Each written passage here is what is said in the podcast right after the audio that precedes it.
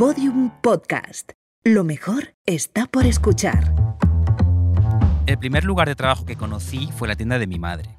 Hoy es una clínica dental, pero durante casi 40 años fue una tienda de ropa en la que yo crecí. Hacía los deberes en los mostradores, jugaba en las cajas enormes de abrigos que había en el almacén, miraba la calle a través del escaparate, veía la ferretería, las señoras saliendo del mercado con sus bolsas, los niños probándose sandalias en la zapatería de enfrente, el señor del kiosco reponiendo los periódicos, porque por aquel entonces todavía se vendían periódicos. Mi vida laboral, sin embargo, cuando llegó no se desarrolló en un lugar parecido a ese. Se desarrolló casi siempre en oficinas. No voy a romantizar la vida de una tienda, porque probablemente tiene más problemas que la de una oficina. Si hay algo peor para el cuerpo que estar sentado todo el día, por ejemplo, es probablemente estar de pie todo el día. Además, el horario comercial es mi esclavo y en una tienda pueden ocurrir infortunios que son menos habituales en una oficina. En la tienda de mi madre, por ejemplo, los yonkis entraban a menudo a robar cazadoras de cuero para cambiarlas por un pico. Ella los perseguía por toda la zona vieja de Pontevedra y claro, como los yonkis no podían correr mucho porque lo que tiene es el yonki, al final mi madre casi siempre los alcanzaba y les obligaba a devolverle las cazadoras que habían robado. Porque te digo una cosa, los yonkis tenían buen ojo, ¿eh? no se llevaban ni unas bragas ni una bufanda, no trincaban las cazadoras de cuero y bueno, en fin, ya podían robar en el corte inglés y no a mi pobre madre que era una humilde autónoma. Bien, en todo caso, yo tengo un gran recuerdo de aquel lugar y sobre todo recuerdo una característica de aquel local con la que yo a menudo fabulo y fantaseo cuando estoy metido en mi oficina. Esa tienda, ese espacio laboral, estaba abierto al público, respiraba, veías la calle, veías a la gente pasar, entraban y salían personas, ocurrían cosas, te atracaban, venía a charlar una vecina, venían del bar de enfrente a contar cotilleos. En ese sentido veo la oficina como lo opuesto, como un lugar donde la vida exterior, la vida real, la única vida que interesa y cuenta y que nos conforma y nos nutre y nos sostiene, se detiene de 9 a 6. Y si hubiese una invasión zombie, por ejemplo, en la oficina nos enteraríamos por Twitter. Yo no fantaseo con ser dependiente de una tienda, ni camarero, pero no puedo evitar que a menudo, cuando estoy en la oficina, mi memoria juegue conmigo y arroje un manto de belleza y virtud sobre aquella tienda, aquel lugar donde al menos veías cómo brillaba el sol, caía la lluvia, unos entraban, otros salían, donde en resumen veías la vida pasar. En la oficina la vida se detiene, y eso, al menos en donde yo nací, equivale, en cierto modo, a morir un poco cada día.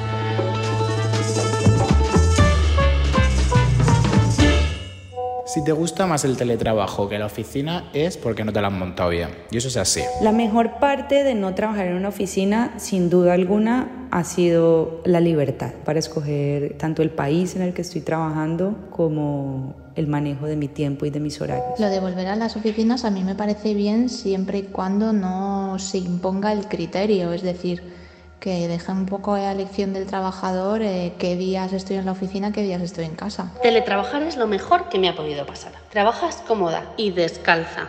Y encima cuando termines, has terminado. No hace falta que te quedes para no ser el primero, vaya a que te digan algo. Yo creo que es positivo porque de esa manera también mantienes el contacto social con los compañeros. No estar en una oficina me ayuda a amar mucho más mi trabajo y mis clientes y mis responsabilidades. Si eres fumador y vas a la oficina, tienes el día hecho. Y además has socializado, que es que luego te puedes ahorrar todo el tiempo de socializar del fin de semana. Todo ventajas. ¿Pero en serio hay alguien que quiere volver a la oficina? Es un infierno. No sé a quién le puede interesar esto.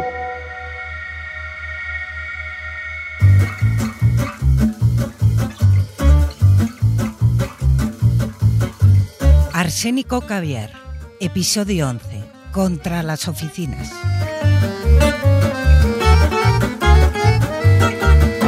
Guillermo Alonso, Guillermo Alonso, deja de beber café. Aquí Perdón, estamos, aquí estamos otra vez. Mira tú por dónde. Nosotros dos que nos recreamos en el drama y el misterio, ¿no? Al final de la primera temporada, para intentar derretir un poco los gélidos corazoncitos de hombres con corbata y maletines cargados de petrodólares. Corazoncitos, dices como si tuvieran corazoncitos. Mira, yo debo decir que no fue tanto un drama lo que yo monté, sino una despedida honesta, porque yo pensé de verdad que no volveríamos. ¿eh? Mm. No quiero decir, no es falsa modestia. Mira, te- he hecho una investigación, he vuelto más periodista que nunca, Vaya, ya estamos aquí. ¿Cómo se nota Sí, que estamos con- en la cadena SER? con datos. Eh, el otro día leí que hay eh, hay, estimaciones que dicen que hay como 900.000 podcasts en activo en el mundo y 50 millones de episodios, que por cierto a mí me parece muy poquito, dado que ahora eh, tu tía Petri si tiene un móvil ya tiene Claro, un lo puedo podcast. hacer desde el váter O también. sea que seguramente hay 2 millones de podcasts en activo y 900.000 millones de episodios. Y entonces, en medio de todo ese océano infinito de sonidos, alguien ha decidido escuchar nuestro podcast. ¿No te parece increíble? A ver, me parece increíble. Me parece todavía más increíble que la gente nos haya escrito este verano para decirnos que nos echaba de menos y para preguntarnos cuándo íbamos a volver. Desde aquí queremos enviar un beso a esos 10 fans. ¿no? ha sido bastante gente, ¿eh? A esos 10 familiares.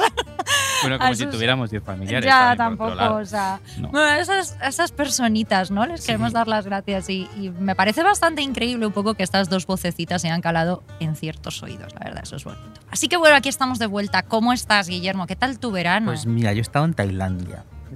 ¿Qué te parece? Vaya, ¿te Te puedo puedes- te- no, no te puedes, te puedes ahorrar los chistes al respecto. Ni me he cambiado de sexo, aunque lo parezca porque me he afeitado. eh, ni he ido a acostarme. ¿Sabes lo más apasionante y particular de Tailandia? Solo te voy a contar una cosa de Tailandia. No te voy a hablar ni de los tallarines, Ni de las drag ni queens. de las drag queens, ni de la playa. No, lo que más me gusta de Tailandia es que está lleno de cables. Pensaba que ibas a eh, decir de templos, pero bueno. eh, te- no, templos no he visto. Templos, ¿Hay templos en Tailandia? Hay Primera noticia. No, no, sí, es broma. Sí que he visto un montón de templos. Eh, pero me llamó mucho más la atención que las travestis, los templos y las travestis, eh, los cables. Está todo, todo Tailandia, está lleno de miles de cables en cada calle que van de poste en poste. Mm. Y claro, la- todas las, carreteras son cientos de miles de cables y luego ya en las esquinas de las ciudades se reúnen cientos de millones de cables. Y, y luego leí que resulta que es porque en Tailandia todavía no tienen muy claro cómo enterrarlos. Es decir, si todos los Ah. cables de telecomunicaciones en el resto del mundo están bajo tierra, en Tailandia están todos eh, a la vista, No están volando por encima de ti. Entonces me parece, no sé, tiene la belleza de una instalación artística, es una especie de Mm. vertedero digital y me parece muy poético porque todo lo que se dice a la gente, todos los secretos y, y- y todas las confesiones y todos los insultos sobrevuelan tu cabeza porque esos cables y esas palabras van por encima de ti. ¿Qué te parece? Fíjate, por ejemplo, este podcast, si lo escucha qué alguien en, Chiang Mai, estará, este podcast estará volando sobre la cabecita de unos niños travestis que hay ahí. Así que me parece muy poético. ¿Y tu verano qué tal? Mi verano, mi verano, Guillermo. Mira, fíjate que cuando has dicho cables, eh, Sí. yo en lugar de pensar en algo tan bonito y tan poético que has dicho tú como conexiones, ¿no? Conexiones humanas al final, he pensado en posibilidades de electrocutarse con Ay. ellas. He pensado como, eh, como si, podría, si pudiese ahorcarme con esos cables. O sea, mi verano, en resumidas cuentas, fatal. Gracias. Eh, no hay absolutamente nada que quiera contar ni recordar de este puto verano del infierno, del que tú tienes muchos detalles, pero nuestra audiencia no. Así que voy a hacer aquí el primer cliffhanger de esta segunda temporada. Mi verano ha sido tan horroroso, tan inenarrable, tan dramático y tan cruel, que creo que tan solo en una hipotética cuarta temporada, y a cambio de miles y miles de euros, estaría preparada para contarlo. Y de hecho, eh, am, podríamos hacer nuestro primer ya para crear un golpe dramático, porque seguramente este sea un tema recurrente en el podcast, porque nos gusta mucho repetirnos. Eh, podríamos referirnos a este episodio estival de alguna forma como el accidente. El accidente está muy bien. El accidente. Es como película de Shyamalan. Sí, ¿verdad? ¿no? El- el era, el Eso era el inciden- incidente. incidente que era, las Así no plantas le mataban a la gente, sí. Pues, pues me parece bien. Lo- Claro. Sí, sí. No me referiré yo también a él, sin dar detalles. Venga. Si te parece. Eh, también te, diré que, claro, esto te va a dar en toda esta temporada muchísimo protagonismo a ti, porque a mí no me ha pasado nada malo. Claro, mi arco de personaje va a ser más Mucho más interesante. interesante. Yo lo único que he hecho es ver travestis y cables. Y, y tú, y, tú, y tú has tirado tu vida por la borda. En fin, eh, no me parece justo. Voy a encargarme de que me pase algo malo de aquí a Navidad para poder eh, Estar a la altura. estar a la altura y que yo también, eh, pues, pues podamos hablar de mí, que es lo que más me gusta. Venga, en el mundo. fenomenal. Yo- se nos ocurrirá algo, ¿no? Fingir tu propia muerte o algo así, o Sí. puedes sacar alguna vieja tragedia familiar. Y Eso sacarla, estaría ¿no? bien. Tengo bastantes, Vale. además. Venga, al lío. Bueno. O sea, hemos decidido hacer este episodio, titularlo Contra las oficinas. No confundir contra. ¿Cómo se llamaba aquel? Contra la ambición. Contra la ambición, que no quisimos titular contra el trabajo porque nos daba miedo que nos despidieran. Pero no lo hicieron. No lo hicieron, con lo cual esta vez vamos a decir todo lo que no nos atrevimos en aquella ocasión. Claro, pero este en realidad que la gente no desconecte, que tampoco se trata de lo mismo, no No, vamos a no. quejarnos del trabajo. O sea, mm, lo que queremos es en realidad hablar de esos espacios. eh, totalmente repugnantes, ¿no? Esos amasijos de pladur y tristeza a los que lamentablemente, y aunque hayamos pasado una puta pandemia, seguimos obligados a ir. Sí. Eh, o sea, por eso hoy nos han reservado esta fría sala de reuniones, de la que por cierto nos van a echar en 10 minutos, me han dicho. Así que como tenemos poco tiempo, venga, vamos con el top 5, las cosas que más odiamos de las oficinas. Yo creo que lo que más detesto de las oficinas es eh, ese, extraño, ese extraño clima al que nos vemos arrojados, ¿no? O sea, es como en verano, mientras eh, fuera hay mm, 37, mm, 80 grados eh, y tú vas a trabajar prácticamente en bikini, eh, dentro hay 3. Sí. En invierno, con los 3 grados de fuera, pues dentro hay 47 grados, ¿no? Yo del gasto energético, los osos polares muriéndose por culpa de que nosotros tengamos que trabajar para vivir, eh, pues prefiero que hable eh, Greta Thunberg. La gente que sabe. La gente que sabe. Ah, El nombre de Greta Thunberg me gusta mucho, suena como a super Greta Thunberg. Claro, suena a trueno. Thunberg, claro. Pero todos, los, Eh, todos los nombres como de Suecia y por ahí suenan así, ¿no? Sí, suena muy bien, son como, claro, dioses del trueno y tal. Bueno, pero que hable ella, si le interesa, ¿no? Yo, eh, yo lo que no puedo es soportar tener que ir a la oficina con capas y capas, vestida como, como el O espantapájaros. de peor, dejar ahí una sudaderita en un cajón. Una rebequita, un Sí. fular, que eso es muy típico. Sí, sí. Sin saber nunca cuál es el parte meteorológico de la oficina, ¿no? Eh, um, y además esto unido a esa extraña luz de oficina, ¿no? Que es un poco como la de los, como la que hay en los casinos. O en la morgue. O en la, morgue. Pero que es como que no sabes, no tienes nunca claro mm, si es de día o si es de noche. Eh, o sea, la idea está de los casinos para que no salgas nunca de ahí, ¿no? Pues Sí. con las oficinas, pues, especialmente con, no sé, la nuestra, que no tiene ventanas, Ah, es- es- es- eso lo has dicho tú cuando te despidan. Por lo menos en la mía, no sé si en la tuya.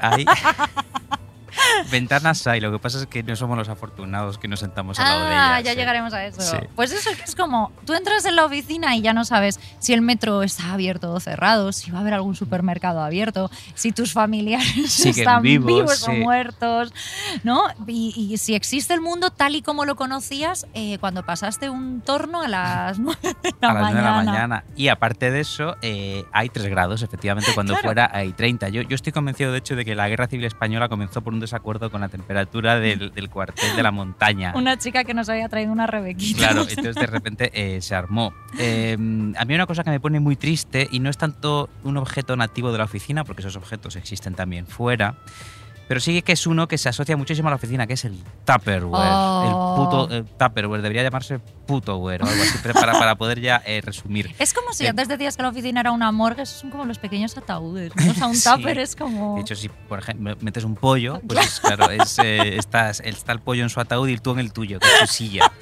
Eh, son esos envases feos con comida fría que salen de otro objeto horrible, que es el microondas. Sí, El microondas es, es- es, eh, o sea, todo, creo que toda la tristeza del mundo está en el microondas, todo, Mm. en ese ruido, en ese ruido que es como una especie de, de- es, ese, ruido blanco. es un ruido blanco como que precede a la muerte, ¿no? Sí. Porque luego al final hay La una campanilla, claro, ya, ya te has muerto, ya tienes tu comida, pero no te apetece comértela porque en realidad prefieres morir. Eh, y, y ya, si me dices dónde están esos microondas y esos tapes, que son en los comedores de la oficina. Esos tapas de oficina que siempre huelen a pescado. Porque alguien en el 87 metió un pescado dentro. Sí. Pese a que dicen que por favor, no, yo hablaba del microondas, pese a que dicen que por favor no metas mi- eh, pescado en el microondas. Sí, de la yo, yo hablaba del microondas Ah, vale, de la oficina. Ay, perdona. Eh, no, te parece- no pasa nada porque estás muy disgustada y, no, y ya no sabes lo que dices. Eh, pero sí, estaba diciendo que luego los comedores de oficina son unos lugares horribles, sobre todo porque eh, convierten una actividad placentera y llena de, de vida y de amor, como comer Comer. en una mera cosa de supervivencia, ¿no? Como tengo que comer para seguir trabajando porque si no me voy a morir. Claro, claro, Y- porque necesito cierta energía para continuar. Sí. Yo creo, o sea, ¿hay alguna sensación más triste que la de prepararse un tupper para el Pues día lo que siguiente? te lo que te ha pasado a ti este verano. No, no Eh, es sensación. no sa- eso tienes es que pensártelo, eh, tienes que Ya, pensártelo todavía. No lo sé, creo que es más triste. O sea, creo que, que es más triste, fíjate, eh, algo que grita más que no estás viviendo una vida digna de ser vivida, que dedicar un domingo por la tarde al bath cooking. Ah, sí. Esa gente que, que utiliza todo el domingo por la tarde, oye, pobrecitos, para eh, mm, organizarse toda la semana como en distintos tuppers, ¿no? Para Sí, cocinar para ya toda la es como semana. empezar a trabajar. Ya es como Estás empezar a trabajar, ya, o sea, es, sí, debería cotizar. Bueno. Fíjate que hay algo que creo que todavía me parece más triste. Que mi verano y que los tuppers y que hacer el bath cookie. Em, creo que uno de los objetos más terroríficos que ha creado la sociedad moderna, por encima del tupperware y del microondas, que curiosamente siempre está situado en no lugares y en zonas de paso, sitios donde nadie debería permanecer mucho tiempo y mucho menos día tras día. Y son las máquinas de vending. Ah, total. No hay nada más triste que una máquina de vending en una oficina. Representan la idea de que inevitablemente va a llegar un momento, una hora determinada, en la que no tengas ni siquiera a otro ser humano que te dé un poco de calidez y te ponga un café en condiciones, ¿no? Estarás solo trabajando junto a otras máquinas, porque tú eres como una máquina más Sí, sí. dedicada a la producción. Total, y lo peor es que encima no, todavía no han encontrado una máquina de vending que pueda hacer nuestro trabajo para que nosotros no tengamos que ir. Ojalá En- en ser ese- una máquina. Las envidio un poco. Sí, además no, nadie habla con ellas, no les molestan. No les invitan a meten- afterworks. Les meten dinero todo el rato por una raja. Eh, yo quería decir algo de esas máquinas que acabas de, que acabas de, de mencionar, que es que hay algo que, que me duele especialmente de ellas, que son estos paneles frontales que tienen. Siempre suele tener un, un mensaje como de tómate un descanso. Sí, suelen tener playas, como el dibujo disfruta, de una sí, playa. y, y esos mensajes de disfruta de esta pausa. Y luego, sí, efectivamente, un dibujo de una playa tropical, un dibujo en una foto. También eh, hay una en nuestra oficina que tiene un avión que surca un cielo soleado con alguna nubecita. Es como, venga, vámonos a Cancún. y claro, y yo pienso, hijos de puta. Estoy aquí en, en medio donde Cristo dio las tres voces, eh, no estoy en una montaña de los Alpes ni en una playa tropical. Eh, entonces, claro, eh, encima que estoy recibiendo un brebaje de mierda, que me voy a hacer caca encima, ¿no? Por ejemplo, si compro un café. Es si cierto que ese café de vending no es como. Bueno, es diurético, podríamos Pues- decir, pues ¿no? Sí, O sí, sea, ah, siempre están cerca del baño esas máquinas, Sí. por algo será. Pero claro, encima esta máquina me está sugiriendo que yo sienta eh, ese momento de estar, de estar frente a ella y tomándome ese café de mierda como Alegría una liberación, como una pequeña pausa como si estuviera en las Seychelles. es que, pues no, no, a mí me gustaría, por ejemplo, que pusiera aguanta, el día 30 vas a cobrar, ¿no? Eso, eso, sí que me vendría eso un poco sería, arriba. eso sería un poco más motivador. Sí. estás aquí por el salario.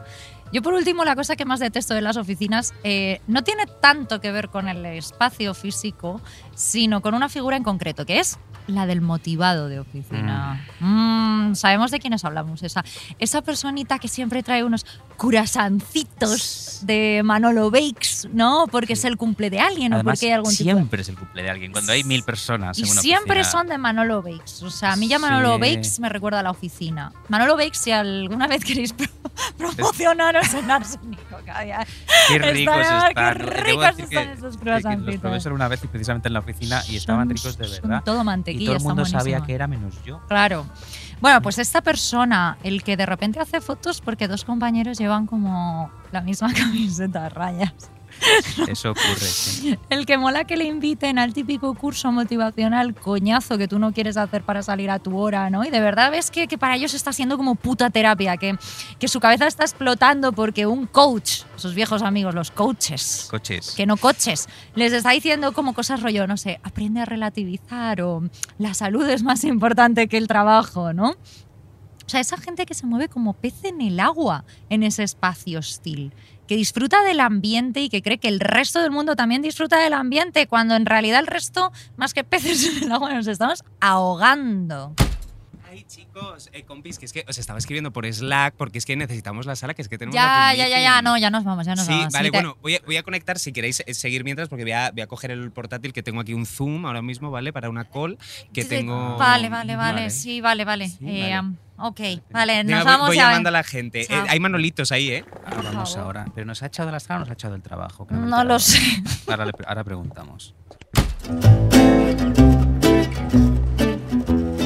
Tranquila, ahora mismo te mando el Excel a SAP. Tengo una pregunta para ti.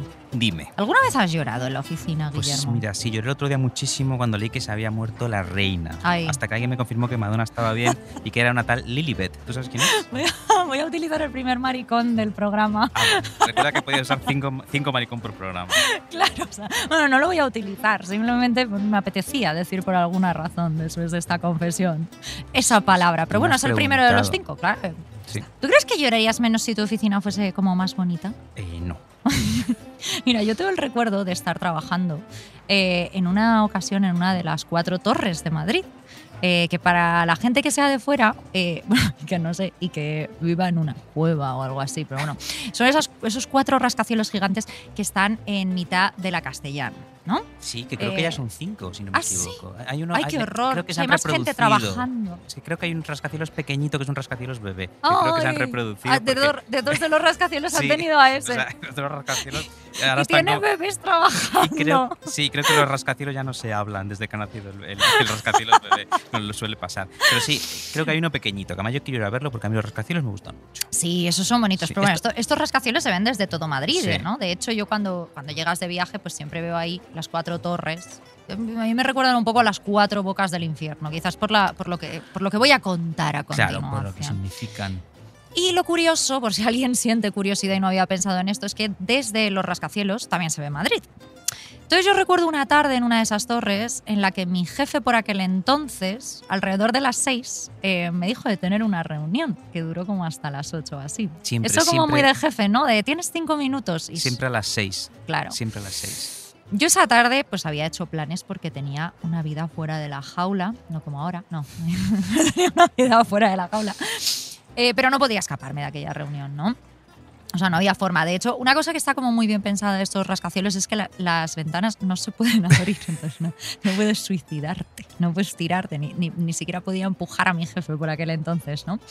Y pues eso, la cosa es que estaba llegando el invierno y vi un poco a través de todos esos rascacielos, en lugar de la vista de Madrid, vi el día hacerse de noche a través de las ventanas del rascacielos durante esa- reunión interminable, sintiendo que me estaba perdiendo la vida entera, ¿no? Sí.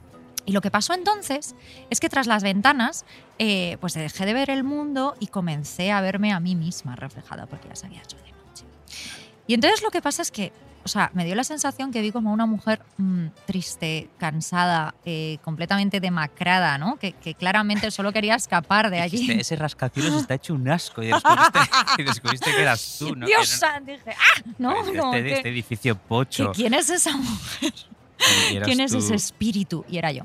Eh, te juro, Guillermo, que al ver mi propio reflejo hizo que se me empañasen los ojos de lágrimas, la verdad. O sea, cuando por fin pude escaparme lloré aquel día. Eh, esto es una confesión real. Y ahora esto me da un poco de coraje, porque si hubiese llorado dentro, al menos esas lágrimas eh, serían como lágrimas cotizadas, Sí, ¿no? Es lágrimas como pagadas. Lo de cagar en la oficina, que al menos esa caca está cotizada. Pero bueno, trabajar es lo peor. Eh, si encima es en algo que no te gusta, como lo que me pasaba a mí en aquel entonces, eh, es todavía peor.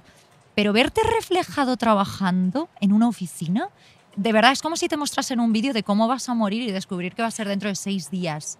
Es que salir de noche de la oficina es una de las peores cosas que le pueden ocurrir a un ser humano. ¿eh? Es un atentado Es- contra tu dignidad. Es, es fascismo salir de noche Es de la fascismo. oficina. Sí, sí, sí. Es, es así, así. Debería ser ilegal, es, es horrible. Pues sí, debería ser ilegal. Y, y aquí nos encontramos eh, con algo que a menudo olvidamos. Que además, aparte de salir de noche de la oficina, resulta que las oficinas siempre están a tomar viento. Sí. Entonces, claro, aparte de. A veces eh, esto hace que, claro, a veces tengamos que tomar media hora, una hora, hora y media de transporte público para llegar a ellas. Con lo cual hace que, aparte de salir de noche de la oficina, entres de noche en la oficina.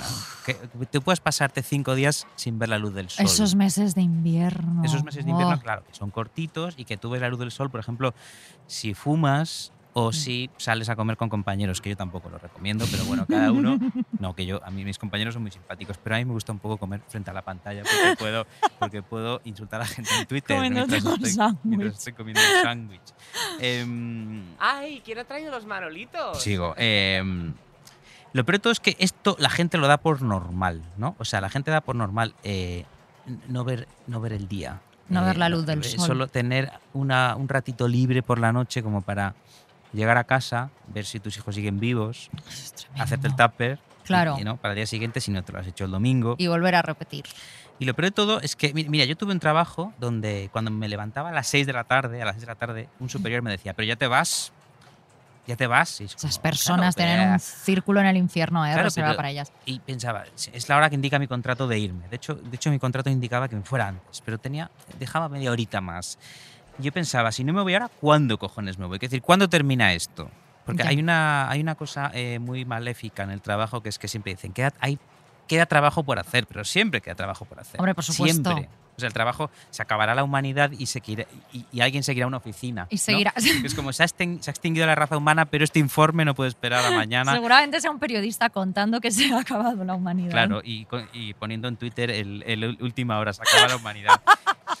Eh, salir de noche de una oficina es una violación, en resumen, es una violación de tu propia integridad física, ¿no? Porque nosotros como seres humanos necesitamos la vitamina D, el calorcito de la luz sobre nuestra piel, o, o si es invierno, sentir la brisa, la lluvia, la nieve. Eh, afortunadamente cada vez hay más voces que cuestionan esta cultura laboral castrante y violenta. Estoy, no voy a quedarme corto en adjetivos. No, no, o sea, voy ya te veo, te veo como se nota que eres escritor, ¿eh? Sí.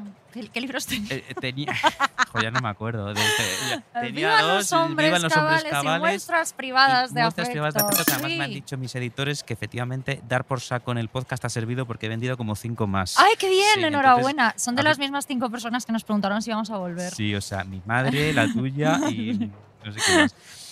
Eh, pero lo que te iba a decir es que aunque hay cada vez más gente que, acepta que esto es un horror, por lo general la mayoría sigue aceptando de buen grado esta realidad. O sea, entrar de noche y salir de noche, ser de, de lunes a viernes ganado industrial, presos políticos, seres silenciados y anulados. Bueno, eh, de hecho te diré más. Yo te he contado todo esto de llorar en oficinas porque a mí el otro día se me cruzó en TikTok el vídeo de una chica que trabaja para Meta, es, es decir, para Facebook, ¿no? Y estaba mostrando pues, una de las oficinas centrales de San Francisco y vendiéndola como el mejor sitio en el que podías, o sea, en el que podías no ya trabajar, sino simplemente estar, ¿no? Entonces, pues te voy a resumir algunas de las cosas que aparecían en ese vídeo.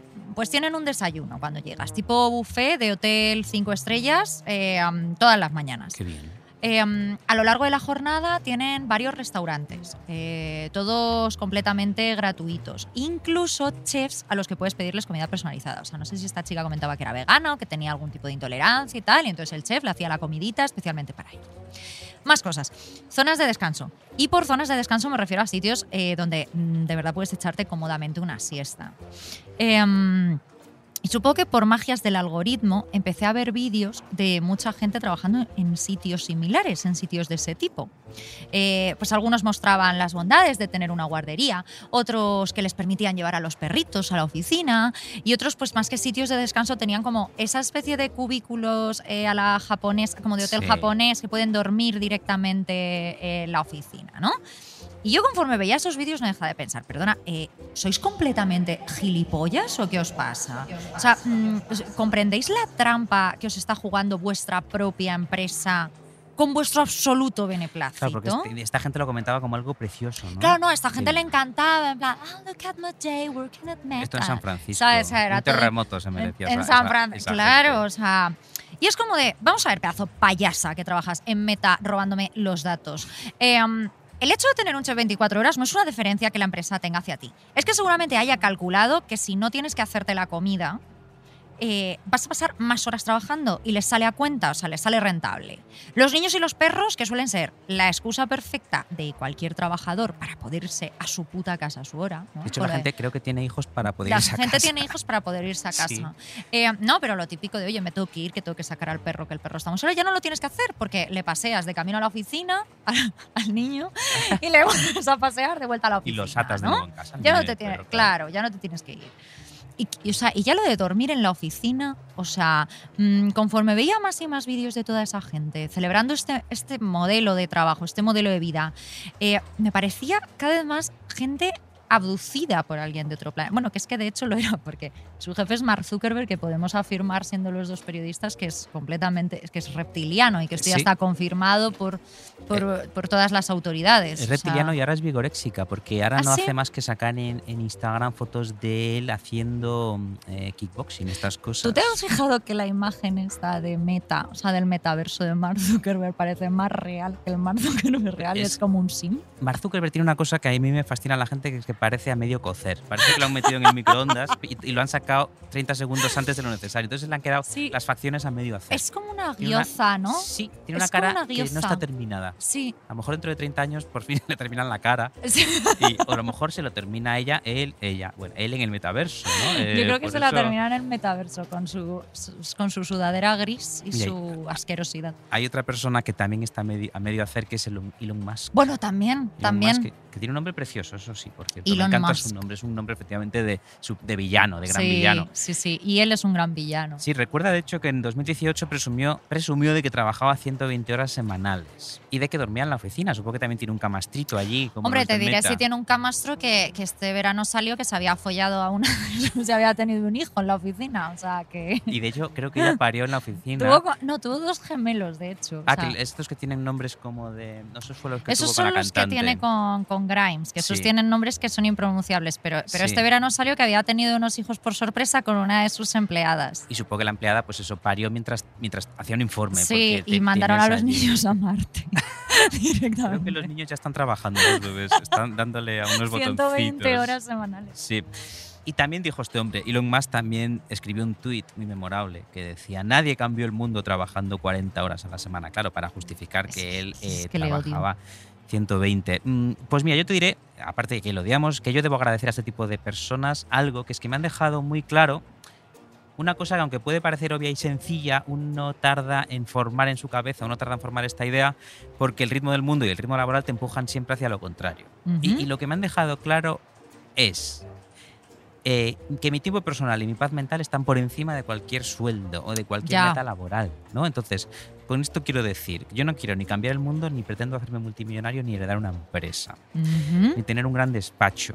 A ver, yo quiero Está ser muy bien. multimillonario, pero porque me toque la lotería, porque herede. Claro, Pero, pero sí. no trabajando. Además, amiguitos que leéis Forbes, emprendedores, os damos la mala noticia. Cripto Bros, no va a Cripto suceder. No te haces multimillonario trabajando. De hecho, Elon Musk No ya era haces- rico antes de ser rico. Claro, o solo te haces multimillonario si naces multimillonario. Entonces, si no has nacido multimillonario, olvídate. Claro, No, olvídate, o sea, no vas a formar parte del 1%. Deja de trabajar. Pero o sea, no dejes de trabajar, haz el vago, coño. Deja Claro, de ser un gilipollas de oficina. tu dinero, Claro. Yo de hecho lo hago y no lo tengo. Claro. Imagínate si lo tuviera.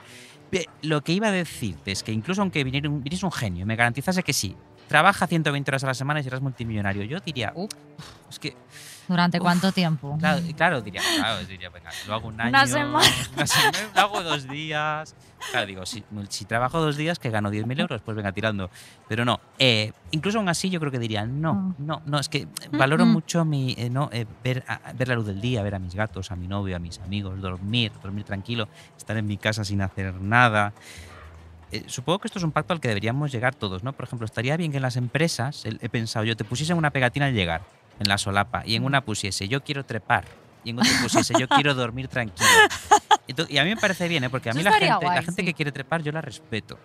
Lo que no quiero es que su cultura laboral me contagie a mí. ¿no? Claro, Entonces es, nos contamine. yo diría, a ver, diría, reunión a las 7 de la tarde. Y yo diría, mira, que él lleva la camiseta, eh, la, la pegatina de trepa. claro. Que se vaya él, que a mí me da igual. Entonces, cuando haya, una, cuando haya que aumentar el sueldo a alguien o que dar un ascenso, se la, le das al de la pegatina A de mí me dejas tranquilo, que me me vaya a las cinco y media, a que abandone este lugar Claro. y, y ahí os quedáis. Tanto yo creo que eh, esto es una idea que doy a las empresas, que pongan esa pegatina. Esto me parece muy buena idea. ¿Usted qué quiere? ¿Quiere llegar a algo en la vida o quiere ser un fracasado? Yo diría, yo quiero ser un fracasado. quiero, claro, quiero llegar a fin de mes y comer, pero quiero que me dejéis en paz. Entonces, pues estaría muy bien, ¿no? Porque, ah, también debo decir una cosa, debo decir una cosa que además creo que tenemos en común. Yo estoy hablando de metas laborales. Luego, pero luego tenemos metas en general vitales, ¿no? Como que quieres. Hombre, claro, gloria, es que quieres también- escribirte un librito, quieres hacer un podcast, ¿no? Quieres ganar Claro. un Nobel de literatura, pero eso lo haces en tus horas libres y Nuestro lo haces premio con Ondas, amor. Un claro. premio- sí, quiero, queremos ganar un premio Ondas al mejor podcast, por ejemplo. Pues estamos dispuestos a, a hacer unas poquitas de horas extras, pero para engordar la cuenta corriente de una gran corporación no estoy Mm, dispuesto. no, no estoy dispuesta a hacer eh, nada. Eh, el gol en la vida debería ser eh, llegar a rico sin demasiado esfuerzo, ¿no? Y sobre todo como que deje de, de verse como tan importante las, las metas. Eh, o sea, que, que como que todo sea una meta laboral, ¿no? O sea, yo creo además que personajes como Elon Musk o como Mark Zuckerberg, que realmente han influido enormemente en la idea del trabajo, en cómo vemos el trabajo, en las oficinas y demás, em, representan el peor tipo de jefe que puede existir, eh, que es aquel que te hace sentir que trabajas menos porque él trabaja más, pero única y exclusivamente por su propio beneficio, o sea, porque la empresa es puto suya, ¿sabes? Claro. Y lo que más me asombra un poco de toda esta situación es que venimos de los años de pandemia, ¿no? Eh, y una parte de la población como que sigue celebrando la vuelta a la oficina, la vuelta a esa cultura que nos hizo tan infelices y que pudimos reconocer que nos hacía tan infelices. Yo recuerdo esa primera vuelta a la oficina después del COVID con horror. O sea, recuerdo dar gracias a Dios por una nueva variante, incluso por pillar el COVID. Sí, sí, sí. Yo tengo en mi casa una figurita que yo mismo tallé con la variante Omicron. Porque recuerda que esa es, la variante Omicron estuvo como otros tres meses en casa. Sí, y sí, además sí. eh, cayó en una época muy. Una época navidades. maravillosa que era Navidad, entonces evitó que fuéramos a, a cenas de Navidad. A, a cenas con amigos de Navidad y lo mejor de todo a nuestras cenas familiares de Navidad. A mí, por ejemplo, me las evitó todas. Entonces, Omicron, te esperamos de nuevo este, este Ay, diciembre. fue tan No, bello. esto es broma. Que No. te esperamos, pero sin que se muera nadie. ¿eh? Sin que se muera nadie, Pero que nos dejen nadie, casa. Nadie se moría, lo que pasa es que la gente se ponía enferma, ¿no? Sí, te ponías así malito y con fiebre, Sí. pero no era. No. No. Yo recuerdo todas esas buenas intenciones que había como al principio con todo esto, ¿no? Los saldremos mejores, la idea de que el teletrabajo había venido para quedarse, ¿no? Titulares, el teletrabajo. Última hora, el teletrabajo ha venido para quedarse. Pienso en el, en el aumento de enfermedades que ha habido de depresión y de ansiedad post pandemia, ¿no? En parte causadas por el propio aislamiento, ¿no? Eh, en, propio, en parte también causadas por la incertidumbre eh, de que el mundo se desmoronaba y en parte porque mucha gente se dio cuenta de que estaba viviendo una existencia completamente absurda, Mm, ¿no? Em, y de pronto esto, ¿no? La representación máxima de esa absurdez, la carpa del circo, son esos espacios llamados oficinas. Una persona, mm, una persona a la que no pienso nombrar en este podcast, tenía una expresión, que de hecho a partir de ahora es mía, eh, que era jugar a las oficinitas. Ah, Y a mí me gustaba mucho, era como jugar a las casitas de adultos, ¿no? Y es verdad que hay gente que disfruta de esa danza, de ese baile corporativo, estos motivados de oficina de los que hablábamos hace poco y que siempre están diciendo cosas como, ya lo meto yo todo en un Excel, tengo una call, Una call. tengo una call, escrito Col C-O-L. de Bruselas. Tengo una call a menos cuarto. Ponme en copia. Esto lo necesito ASAP. ASAP, que significa as soon as possible. Yo lo tuve que buscar porque. O sea, perdone, señor, hábleme usted en humano. Fíjate, yo creo que claramente hablas de gente que tiene una enfermedad, una enfermedad muy grave que se llama adicción al trabajo. ¿No? Que gran ¿Tú parte, crees? yo creo que gran parte de la fauna que se mueve por la oficina es Que son llaman no tener adictos, amigos. Pues también, que son adictos al trabajo, gente que se reafirma, se legitima y se divierte en la oficina porque su realidad fuera de ella, como bien dices, puede- tal vez es una basura. Claro. Que, que- que no, no- no me río de eso, en realidad es muy triste, pero por ejemplo, yo te voy a decir, tú estás en un bar, vas por el sexto vino y la gente dice, qué pena, qué borrachuzo, no tiene nadie que le espere en casa, o peor, no quiere volver a casa. Sí. Pero yo veo a un señor en la pasa oficina. mucho. sí, verdad, ahora nos vamos al bar y me lo cuentas. Pero, pero claro, eh, eh, si, tú, yo, si yo te veo en un bar que vas por el sexto vino y estás allí eh, tirada en, en las- en el suelo, digo, esta mujer necesita ayuda. Pero cuando alguien ve a las 9 de la noche a un trabajador Ya. con su quinto informe porque no quiere volver a su casa para no aguantar a sus niños repugnantes y a su mujer, entonces le, le aplauden, dicen, ay, mira, mira Mariano. Qué buen trabajador. Mariano, Se merece un ascenso, un ascenso, un ¿sabes? ascenso". Ya, Claro. sí, el mundo te premia por tener una adicción horrible y además la más aburrida de todas las Claro, adicciones, por si me permites decirlo. Por mis adicciones nadie, nadie me ha premiado. De o hecho, sea, solo me echan la no, bronca. ya, ya, ya. Estoy viendo una serie que se llama Afterlife, Ujú. en la que Ricky Gervais eh, Uh. interpreta a un hombre cuya Está mujer cancelado. se ha muerto. ¿Está cancelado Ricky Gervais? Está cancelado, sí. Bueno, ya me contarás luego por qué. Eh, interpreta a un hombre cuya mujer se muere de cáncer y su jefe le dice, pero hombre, pero hombre, ¿por qué no te refugias en el trabajo? Eh, y claro, y él le dice, él le dice, no se lo dice directamente, pero dice algo así como, mira, yo me voy a refugiar en el alcohol, en la heroína o me voy a intentar suicidar, que además la- las tres cosas las hace. No, no se intenta, o sea, sí se intenta suicidar, no lo consigue, pero él dice, no, no, yo me niego a refugiarme en el trabajo. O sea, de todas las adicciones y de todos los agujeros en los que puedo caer, me niego a que el trabajo sea uno de ellos. Yo prefiero llevar este duelo, pues, fumando heroína, ¿no? Eh, Hombre, por supuesto. Cortándome las venas en la bañera o... eh, Haciendo cualquier cosa, o haciendo sea, cosas o viendo... Cosas divertidas, Beatriz, eh, y no, y no, no trabajar. Claro, no trabajando. Y además o sea, hay un gran hallazgo en, en esta serie que es que él es periodista. mm. Y claro, ¿qué le pasa al periodismo? Como muchos otros trabajos, esto no es exclusivo del periodismo, pero el periodismo es un trabajo que parece conllevar como un brillo, un prestigio, un honor que nunca duerme, ¿no? Sí. Este, este problema, esta cosa tan problemática que nos dicen del periodista es periodista a las 24 horas. Bueno, lo de la actualidad no descansa, La ¿no? La no actualidad no duerme. Es como, bueno, pero es que yo si no duermo me muero, caballero. La actualidad no duerme, pero yo sí. Usted ¿no? me diga, yo, yo sí todavía. Pues no claro. soy Mark Zuckerberg. Claro, y sí, esto nos pasa mucho, ¿no? Eh, creo, yo creo que esto de lo que hablábamos, de no te levantes, eh, no salgas a tu hora, es algo que pasa mucho especialmente en nuestro sector. Sí. claro, efectivamente, Pues una fábrica cierra. Bueno, ahora ya no, ahora tampoco cierran las fábricas, pero antes cerraban. Pero en la actualidad nunca se Eh, para. es en nuestro sector y es también en todas las profesiones como que se consideran vocacionales. O sea, Mm. y que se consideran como creativas, vocacionales Sí. y demás. Ahí siempre hay como una de, bueno, pero si estás aquí un poco porque te gusta. No, mira, estoy aquí porque necesito dinero. Que me guste más o menos, pues es una suerte, ¿no? Claro, pero esto es muy tramposo. ¿Te puede gustar tu trabajo? Porque a mí me gusta mi trabajo, creo que a ti también. a mí me gusta mucho y también me gusta mucho irme a mi hora. Claro, pero eso no quiere decir que no quieras estar en tu casa, Claro. tirada en el sofá. Exactamente. Eh, pero luego, sin embargo, esta, esta cultura de adicción al, al trabajo es una cosa muy española, en realidad es mundial, bueno, y en ra- de hecho, en Bueno, realidad es muy estadounidense. estadounidense, también, te iba a decir. Pero lo que iba a decir es que en España, fíjate en nuestros grandes ídolos, ¿no? Eh, Sobre todo los de los emprendedores. Rafa Nadal, Amancio Ortega, es gente que no Ay, descansa, horror, no descansa desde que tenían seis meses. Sí, sí, sí. ¿no? Porque o los pusieron a, a aten- a- a- a fabricar batas y luego a crear un imperio o a, o darle eh, patadas a un balón, no, que hace No, Rafa Nadal. con una. con ¿Hay algún badminton. heterosexual por aquí? Ah, una raqueta. tiene una raqueta, hace tenis. Badminton, he dicho. Bad- yo. es- no, el, el badminton es el tenis para maricones. Porque yo jugaba, yo jugaba al badminton porque se llama pluma en vez El badminton, claro. El, badminton es el tenis de Downtown Abbey, ¿no? Es- O sea, siempre me ha parecido que tenía glamour. Pero bueno, Rafa Nadal es. Bueno, Mira. pues eso, yo seré muy raro, pero te iba a decir que todos mis ídolos tienen una cosa en común, que es que duermen. ¿no? Ya. Incluso Madonna, te diré, porque antes nombré a Madonna. Hmm. Madonna va de gira y, y se rompe las piernas haciendo gira, pero luego está en su casita. unos descansando meses y la ves de vacaciones, claro. Eh, mm, mira, yo tengo una teoría y es que la oficina es capaz de transformar y corromper a un ser humano, de verdad te lo digo, hasta el punto de cambiar. O sea, hasta el punto de cambiar su forma de expresarse, lo que Mm, hemos dicho. y Hay eso copitas after work. sí. Claro, Lol, eso, lol, eso- eso sí. pasa ASAP y, Sí. y tengo una call. Eh, tengo una call en el horno, ¿no?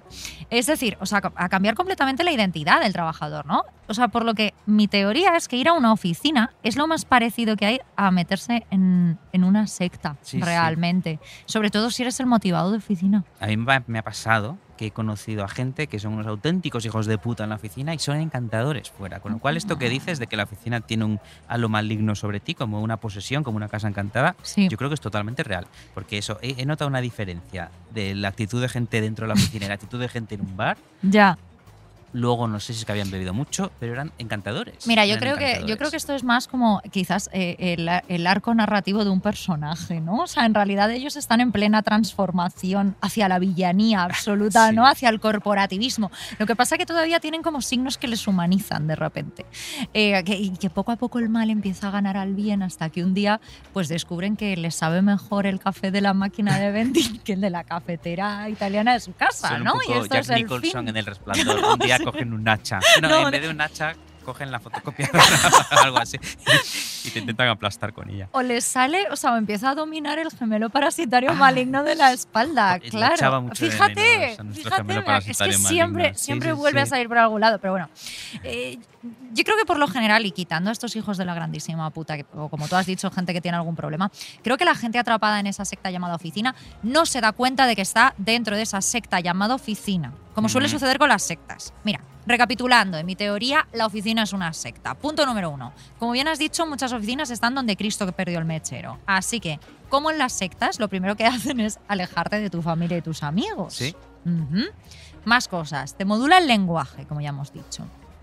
Te introducen un nuevo sistema jerárquico, que esto es horrible, donde algunas personas son como indudablemente más importantes que otras y, y merecen mayor respeto, ¿no? Hasta llegar al jefe o al amado líder al que prácticamente se le, se le rinde culto, ¿no? Como un respeto referencial, como de antigua dinastía. Que solo nos falta hacer la genuflexión cuando hay veces que un jefe entra en la sala y además al que no se replica, aunque esté tomando la decisión más estúpida que pueda tomar. Te cambian el vestuario. ¿De cuánta gente se, se compra, entre comillas, ropa para la oficina? Eh, porque hay gente que si tiene un plan después pasa por casa porque van como disfrazados a la oficina. Sí, sí, sí, es que no hay directamente un código de vestuario, que esto pasa en Que haya un código de sí. vestimenta, claro. Mira, a mí una imagen que me viene a la mente cuando pienso en la palabra oficina es la oficina que aparece en la película eh, Cómo ser John Malkovich. ¿Tú te, te acuerdas de esa Me acuerdo de película? que es, muy sí. guay, ¿no? Pues eh, para quien no la haya visto, es un espacio, la oficina, que por alguna razón está entre dos pisos de un edificio, en la planta siete y medio, que lo busqué el otro día. Eh, así que la gente tiene que salir literalmente reptando del ascensor y luego caminar encorvados y en algunos puntos de la oficina casi de cuclillas, porque la oficina es como un espacio muy reducido. Lo gracioso de la película es que la gente como que no hace mención a este hecho, lo cual me parece que es una eh, decisión del director que es eh, absolutamente brillante, porque creo que es lo que sucede en la vida real. O sea, nos hemos acostumbrado a lo antinatural, a los halógenos, a las plantitas de plástico, a no saber si es de día o de noche, a que la gente se siente en, se sienten putas pelotas de plástico. Como, Lo he visto. lo he visto. se sienten las putas pelotas de plástico te dicen, estas es que, como me del estoy, pilates. es que me estoy destrozando la espalda. Claro. Claro. yo pienso, sí, Por- claro, aquí en la oficina. claro. Exactamente. Eh, y, y ya no mencionamos la claustrofobia que provocan las oficinas, ni cómo son capaces de, de cambiar y modular nuestro cuerpo a peor. Ahí lo tienes el ejemplo, que, que- que- que nos joden la espalda a base de sedentarismo y horas y horas frente al ordenador. ¿Cuánta gente necesita ponerse gafas? ¿Cuánta gente? En fin. Y modulan también nuestra mente las oficinas. Y eso, Guillermo, es lo que me parece el verdadero peligro de A ver, chicos, ¿quién se apunta a unas copitas de After Work? Que es el cumple de Tania. Ahora, en cuanto acabes la call. No sé si te he contado que yo de niño, aparte de escritor, director de cine, veterinario y astronauta, quería ser arquitecto. No me lo has contado, Pues Guillermo, mira, si pero- hubiese conseguido todas estas cosas, estarías ahora mismo ante un nuevo Leonardo da Vinci. Mm. Pero me he quedado más cerca de Leonardo da Vinci, por ejemplo. Eh, mira, una vez de chiquito fui al estudio de un arquitecto, porque era el padre de una amiga de mi hermana. Y el arquitecto me invitó a sentarme en su despacho y a hacer un plano de mi casa soñada. Entonces Ujú. ahí me puse a dibujar y cuando vino el arquitecto otra vez, vio el resultado, me dijo con mucho tacto y mucha ternura, porque yo era un niño ilusionado, me dijo que mi Claro. plano era una mierda como un piano.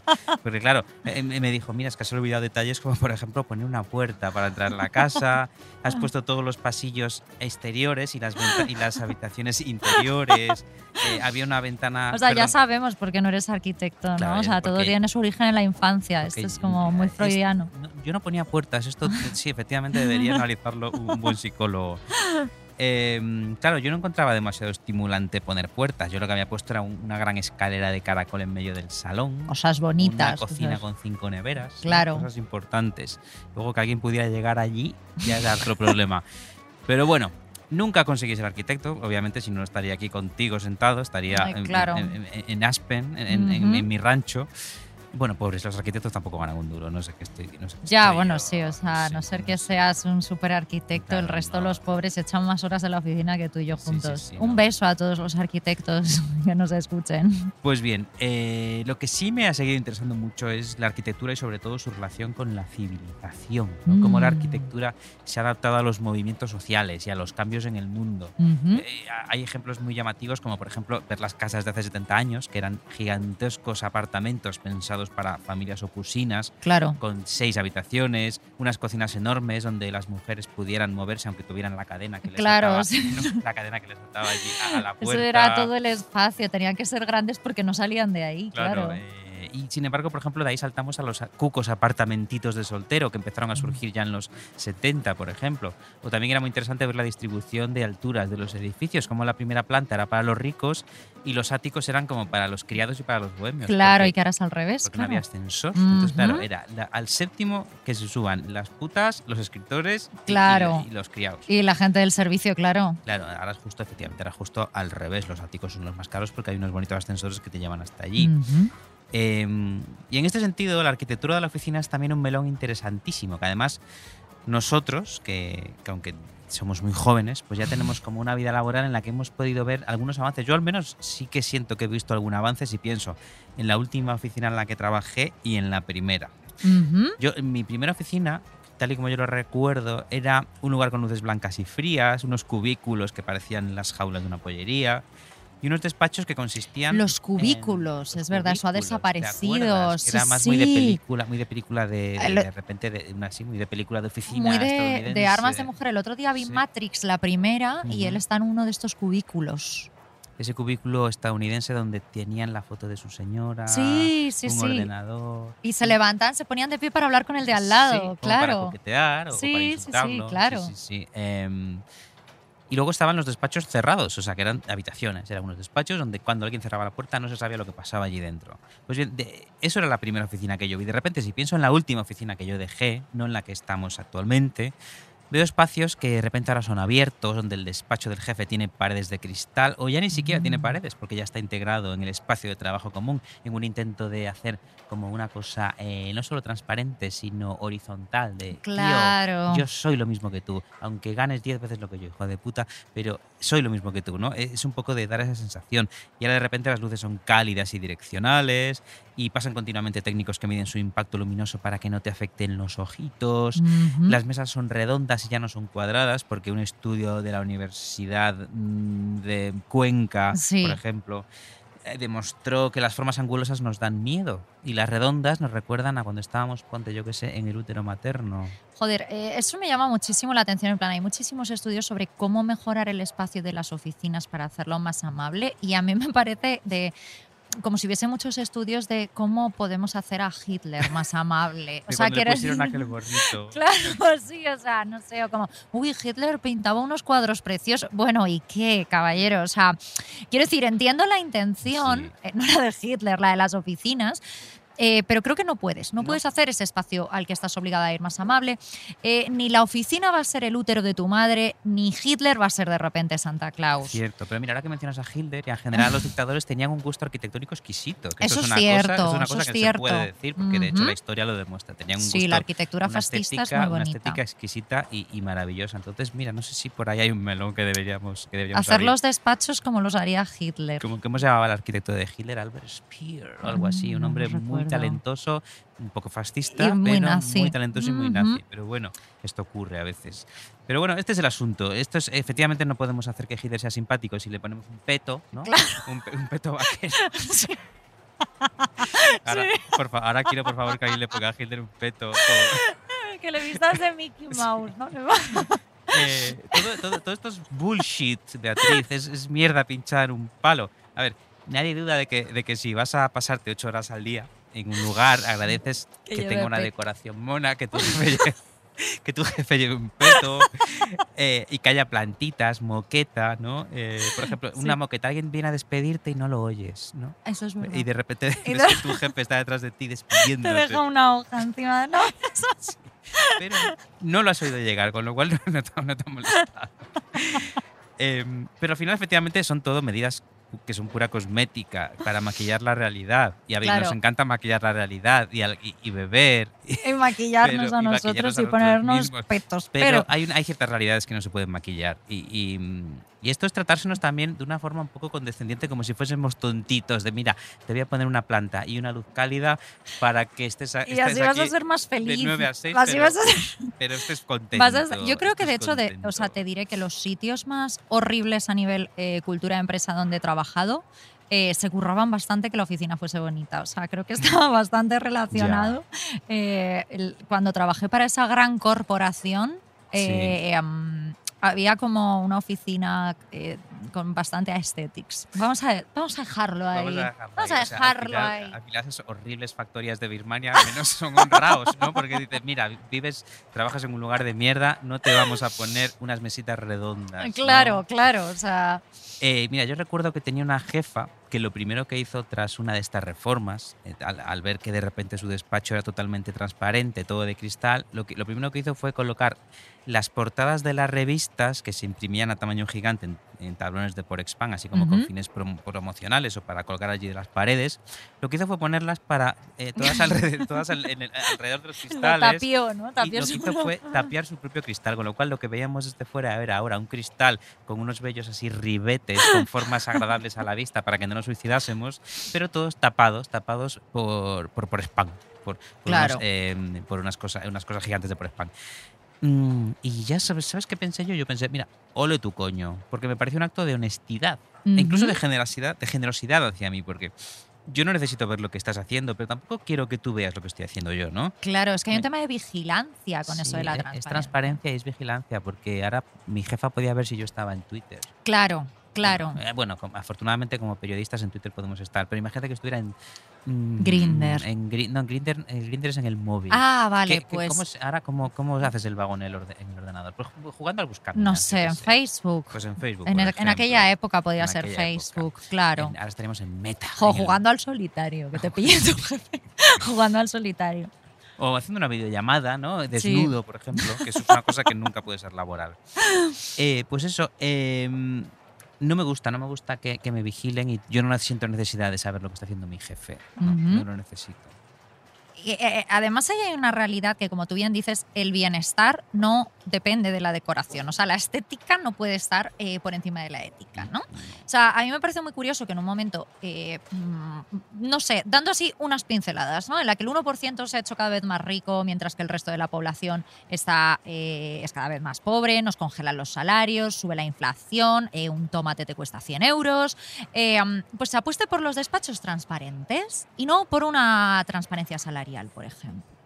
O sea, mm, qué cosa más protestante, además, eh, lo de la transparencia, ¿no? De, tú sabes que el motivo por el que en el norte de Europa no hay persianas, además de por la falta de luz y tal, eh, es por esta movida de Lutero y Calvino que dice que aquí dentro sí. no tenemos nada que ocultar, ¿no? O sea, la eliminación de las cortinas y las persianas, eh, am, la, la creación de, de estas peceras, ¿no? De estos eh, nuevos cubículos abiertos cumple esta misión.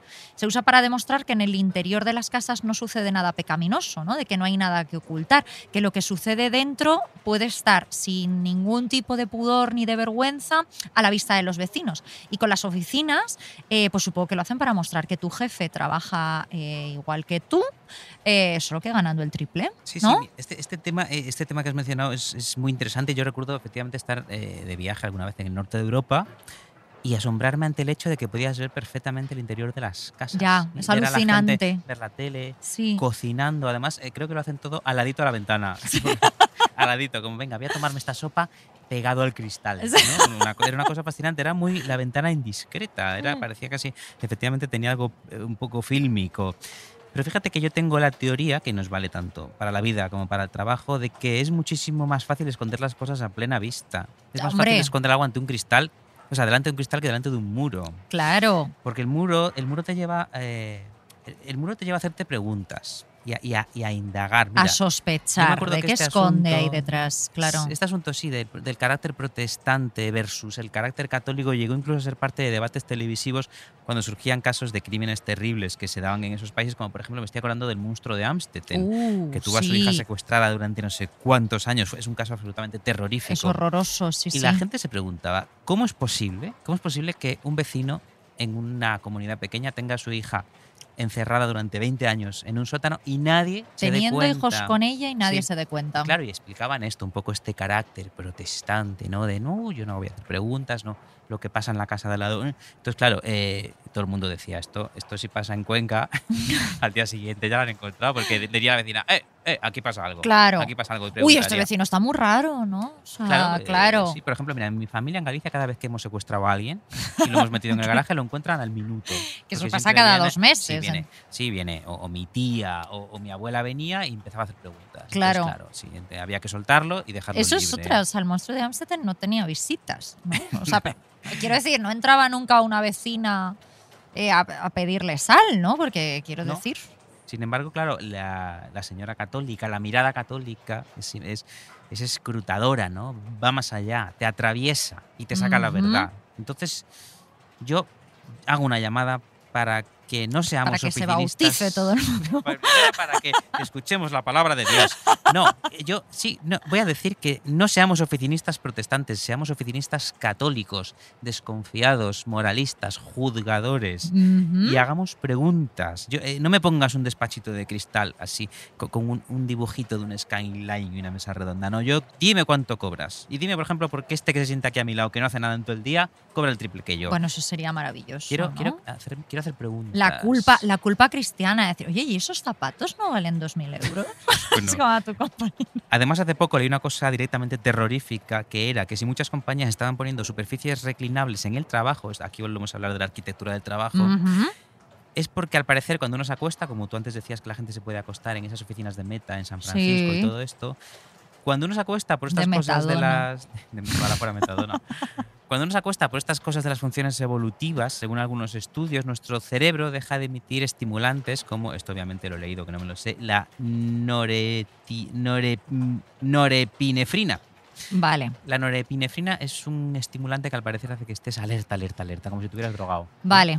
Entonces, bien, resulta que eh, se ve que, que- que hay algunas empresas que te dejan acostarte un ratín, como decíamos, como mencionabas tú, está de meta, porque así resulta Para que luego estés más alerta. está- no, no, no, al revés, para que estés Ah. menos alerta, más relajadito y más concentrado. Mira, es horroroso, Claro, o de sea, verdad. o sea, es- bueno, han descubierto que durmiendo la gente se encuentra mejor, ¿no? Que la gente descansada está No, mejor. pero también te directamente como que Duermas- te manipulan, te manipulan ya. para que estés como para que pierdas tu humanidad, que la humanidad es como no es como vigilante de por sí, tú estás pensando, eh, viene mi jefe, me va a apuñalar, no, entonces es como acuéstate un ratito. Claro, échate, échate y échate que te estás poniendo nervioso, Pues claro. estamos muy en contra, estamos muy en contra de que la gente se acueste en los lugares de trabajo, a menos que sea pues para acostarte con tu ese compañero de trabajo que te hace tilín, ¿no? Hombre, claro, ese, es- ese es el consejo. O sea, si ponen camas en vuestro trabajo, si Pues- ponen algún tipo de sofá, cualquier cosa reclinable, utilizadla solamente como lo utilizaría el casting de Anatomía de Grey. Usadlas para el bien, Para si follar no- con alguien. el si no- resto es Si corporativismo. no, las rodillas luego te duelen un montón. Eh, No voy a dar más detalles sobre esto. Eso me han dicho. Mira, hay más. Por ejemplo, ¿a ti te gustan las plantitas? A mí las plantitas me encantan, como no- a buena millennial. yo no me las puedo tener mucho porque los por gatos- tus los gatos. gatos se claro. las es que llega un momento en la vida en el que tienes que elegir entre gatos y plantas. Entre elegí gatos, plantas. gatos y vida. Eh, pues bien, resulta que también hay otros estudios que dicen que si pones plantitas, plantitas muy bonitas en el trabajo, cualquier cosa que nos recuerde a un escenario natural, lo verde, a, lo- a la vegetación, a lo frondoso, pues hace que aumente la creatividad y la productividad. Joder, ya. O sea, que a ti te ponen un- unas, eh, unos, unos eh, dime una planta que no se me ocurre. Eh, un ficus. un ¿no? ficus, fi- sí, te ponen venga, unos ficus un al lado de tu mesa y tú te escribes un premio Pulitzer. También te digo que, o sea, me, me flipa que haya estos estudios que seguramente sean pagados por empresas, y, y- pero y que se crean estas cosas, en plan, eh, o sea, ese poto que, que al que no riega nadie o esa planta de plástico, o sea, no sé hasta qué, o sea, hasta qué punto es estimulante, o sea, no creo que sea tan estimulante, como, bueno, iba a decir una barbaridad, ¿no? Pero de verdad se creen estas historias, o sea, me creo que haya estos estudios, pero no me creo mm, que, sean reales estos resultados, ¿no? O sea, que se cumplan de verdad estas cosas, lo que tú has dicho, o sea, me pones al lado un ficus y te escribo un Pulitzer. Ya, ya. A ver, luego en realidad lo de los estudios es, es muy tramposo porque si tú pones en Google estudio que demuestra que si te bebes cinco botellas de vino al día, Eso lo tu corazón va además por mejor. gajes de la. Claro, entonces vas a encontrar un estudio de la Universidad de Massachusetts Sí. que dice que si te haces junkie, vives, Harvard vives más, University vives más School. años. Eh, la heroína no es tan mala. Mm. Nuevos estudios con el MDMA. Esto, ¿te acuerdas cuando, te acuerdas durante la pandemia que salió, llegó a salir en las noticias, lo desmintieron de que si te metías cocaína evitabas pillar el COVID? ¿No te acuerdas? Esto llegó a Esto salir. no me acuerdo. Esto llegó a salir y me acuerdo de informativos Telecinco, Dios los Hombre. bendiga, desmintiéndolo. desmin- Era, no, no, meterse cocaína no evita que pilles el COVID. Claro, yo eh, supongo que esto era en una campaña que pagaron desde Colombia para, o sea, por favor. para subir los negocios. Bueno, pues mira, tengo otra, tengo otra, eh, otro dato horrible, que es que hay oficinas de Microsoft donde se trabaja sentadito en el suelo, en colchonetas de yoga. Bueno, me parece mejor que la pelota de pilates que mencionamos antes. Prefiero trabajar en el suelo. Pues sí, sí, así como tirado, ¿no? Eh, a mí me encanta que todos estos lugares hayan leído cientos de estudios, pero no se hayan leído los otros cientos de miles de estudios que alertan de algo tan básico como que es que pasarte ocho horas al día sentado te pone en riesgo de mil maneras. Y, Claro. para, y para resumir y no eternizarnos, te puede matar. Estar ocho horas al día sentado te puede matar. O sea, son problemas cardiovasculares, de corazón, Sí, de sí, sí, columna, sí. de riñones. Puedes morir. Literalmente el trabajo mata. Sí, sí, de hecho ahora mismo eh, tú y yo, Beatriz, llevamos aquí sentados como una hora y es que sepas que estamos poco a poco muriendo Mm. en estas oficinas ahora mismo. Ya, yo te lo noto. O sea, te- Ya. Veo que me estás pidiendo ayuda si me estás haciendo guiños. Yo, yo sé que tú por el accidente te te apetece morir un poco, Yo estaría deseando. pero, pero a mí no. Entonces, ¿cuál es la solución? ¿Cuál es la solución? ¿Tenemos alguna? Pues no. Aquí nunca. No, en este sentido, Arsénico Caviar no ha cambiado mucho. Nosotros solo venimos a quejarnos, pero no, no venimos a aportar ni soluciones ni, ni esperanza. Bueno, sí, hay una solución, que es ser multimillonario. Ya, pero esto Ser antes hemos dicho que no ya. confiemos en esto, ¿eh? He pensado en casarnos con uno, claro, porque. mm, Pero bueno, no sé a ver dónde encontramos uno. O, o- o invertir en algo, ¿no? Inver- invertir en Invertir criptomonedas. qué sigue dinero. Invertir qué dinero. No es cierto, la, no es cierto la, la leyenda de aquel heterosexual pajillero y blanquito que invirtió 5 euros en criptomonedas y ahora tiene una isla. Sí, es, es Mark Zuckerberg ahora mismo él, es Elon Musk. No, mira, yo, yo la verdad es que fantaseo con algo muy Lola Flores, es la única forma que veo ahora de hacernos ricos, y es que cada uno de nuestros seguidores nos haga un bizum de un euro cada vez que le guste algo algo que decimos. ¿Qué te parece esa idea? Y, y de hecho, de dos euros cada vez que digamos algo que no les ha gustado nada. Tendríamos 20 euros entonces. Yo creo que eso y no la literatura es lo que nos puede hacer ricos, Guillermo. Ojalá. Te dejo, que tengo un meeting por Zoom. Ahora te mando un correo. Bueno, como en Podium nos pidieron un poco más de trabajo de investigación, de sagacidad periodística, ¿no? de, de trabajo, de, de- de trabajo de campo, Sí, hemos querido en esta temporada ir a las fuentes. efectivamente. A Este- los protagonistas. vamos a hacer eh, reporterismo. Reporterismo. Va- Sí. va- eh, o sea, vais a creer que estáis escuchando a Ángel, Barceló, pero Sí. no, no, seguís aquí, seguís en Seguís Arsénico en arsénico. Y hoy hemos llamado al protagonista de nuestra historia, lo hemos encontrado. Hemos encontrado al gilipollas de la oficina. Y creo que lo tenemos al otro, al otro lado del teléfono. Buenas tardes, gilipollas. ¿Cómo, en primer lugar, ¿cómo quieres que te llamemos? Gilipollas está bien. Porque al fin y al cabo yo estoy aquí para alegrarle la vida a mis compañeros y hacer un poco el gilipollas. Porque en la vida, sobre todo, hay que reírse, tíos. Hay que sonreír e ir siempre con buen rollo. Dejarse fluir en cualquier parte. ¿Tú crees, por ejemplo, que un lunes de enero, pongamos, a las 9 de la mañana, también hay que sonreír e ir siempre con buen rollito a la oficina? Siempre, porque tiene que haber trabajo. Tenemos que dar las gracias por tener trabajo. El trabajo dignifica, entérate y nos hace libres.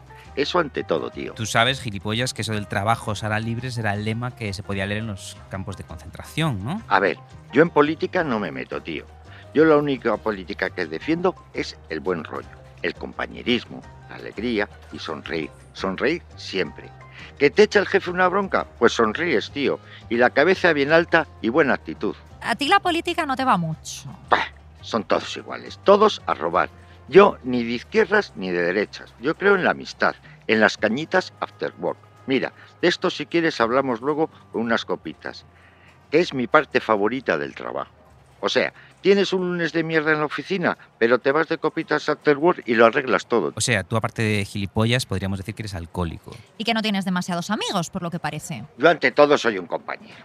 Ante todo soy persona. Y siempre que te vea en tu mesa ahí un poco triste, me voy a acercar y a darte un abrazo y decirte, anímate, que la vida son dos días. O sea, aparte de gilipollas y alcohólico, también eres un acosador. O sea, que ahora animar lo llamáis acosar.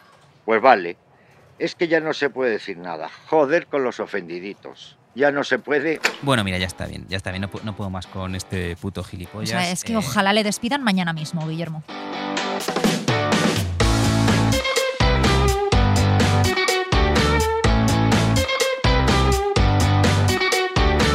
Arsénico Caviar es un podcast original de Podium con dirección y guion de Beatriz Serrano y Guillermo Alonso. El diseño sonoro es de Elizabeth Búa. La edición de Ana Rivera. La producción ejecutiva es de Lourdes Moreno Cazalla y la coordinación del proyecto es de Jesús Blanquiño.